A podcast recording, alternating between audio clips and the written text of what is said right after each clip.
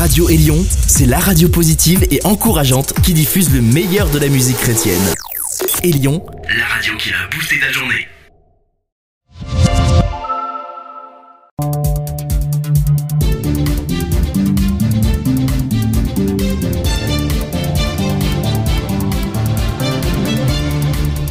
Auditrices, auditeurs de Radio Élion, salut et bienvenue à Élion Retro Hebdo Afrique, votre bulletin hebdomadaire d'information sur l'Afrique.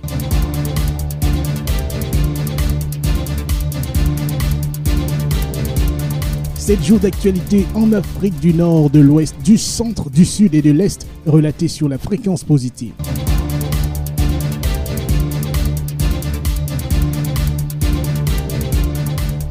Commençons cette rétrospective par une visite qui s'est voulue historique mais qui n'a pas été du goût de tout le monde. Benny Gantz, le ministre israélien de la Défense, s'est rendu jeudi dernier au Maroc. C'était la première fois qu'un ministre de la Défense de l'État hébreu foule le sol du royaume chérifien au cours de ce déplacement qui a duré 48 heures. Benny Gantz a notamment visité la dernière synagogue du Maroc, Tamel Torah, située à Rabat, la capitale du royaume. Au-delà de ce passage dans la synagogue, c'est surtout la signature d'un accord sécuritaire bilatéral qui, selon Benny Gantz, permettra une coopération industrielle, militaire et dans le domaine du renseignement et va contribuer à la sécurité de l'État d'Israël et à ses relations étrangères. L'Algérie, pays voisin du Maroc et en froid avec le Royaume, n'a que très peu goûté à cette visite du ministre israélien de la Défense au Maroc. Le président du Sénat algérien, Salah Goudjil, deuxième personnalité de l'État algérien, a déclaré à propos de cette visite, je cite, Les ennemis se mobilisent de plus en plus pour porter atteinte à l'Algérie. Fin de citation.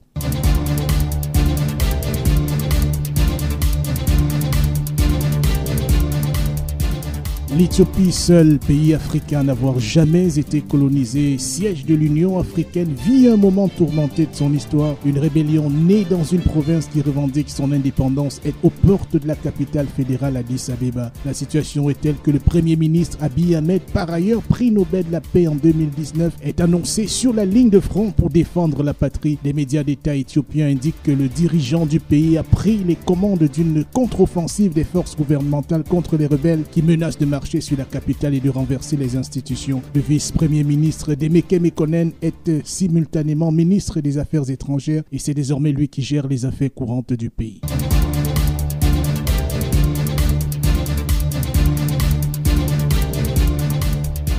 Élection présidentielle en Libye alors qu'il avait annoncé sa candidature en grande pompe. Saif al-Islam Kadhafi, le fils du colonel Kadhafi qui a dirigé la Libye 42 années durant, a vu sa candidature rejetée par la Cour suprême qui aurait mis en avant le fait que seuls les candidats au casier judiciaire vierge peuvent être en course pour la présidence. Saif al-Islam avait été condamné à mort par un tribunal de Tripoli en 2015. Ses avocats ont introduit un recours contre ce rejet de sa candidature pendant que le tribunal examinait ce recours une milice armée affiliée à un autre candidat a évacué le tribunal. Un coup de force et de théâtre qui rappelle la capacité de nuisance du maréchal Khalifa Haftar en course pour la présidentielle en Libye et en même temps laisse planer un doute sur la tenue effective de cette élection prévue pour le 24 décembre prochain.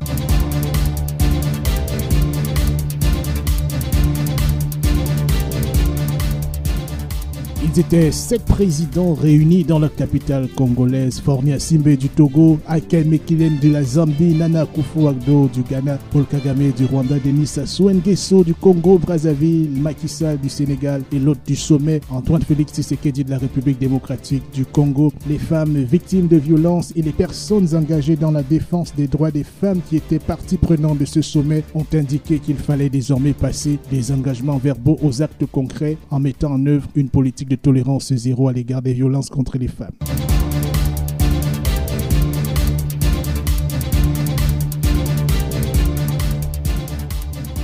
Les voyageurs en provenance de six pays d'Afrique interdits d'entrer sur les territoires britanniques et français. Il s'agit des pays d'Afrique australie, compris l'Afrique du Sud. Les raisons de cette interdiction se trouvent dans la découverte d'un variant du coronavirus aux caractéristiques préoccupantes. Les pays en question sont le Zimbabwe, le Botswana, le Swaziland, le Lesotho, la Namibie et l'Afrique du Sud. Face à ce nouveau variant Covid-19, Ursula von der Leyen, la présidente de la Commission européenne, a proposé aux États membres d'activer le frein d'urgence sur les voyages en provenance de ces pays jusqu'à ce qu'il y ait une bonne compréhension du danger posé par ce nouveau variant.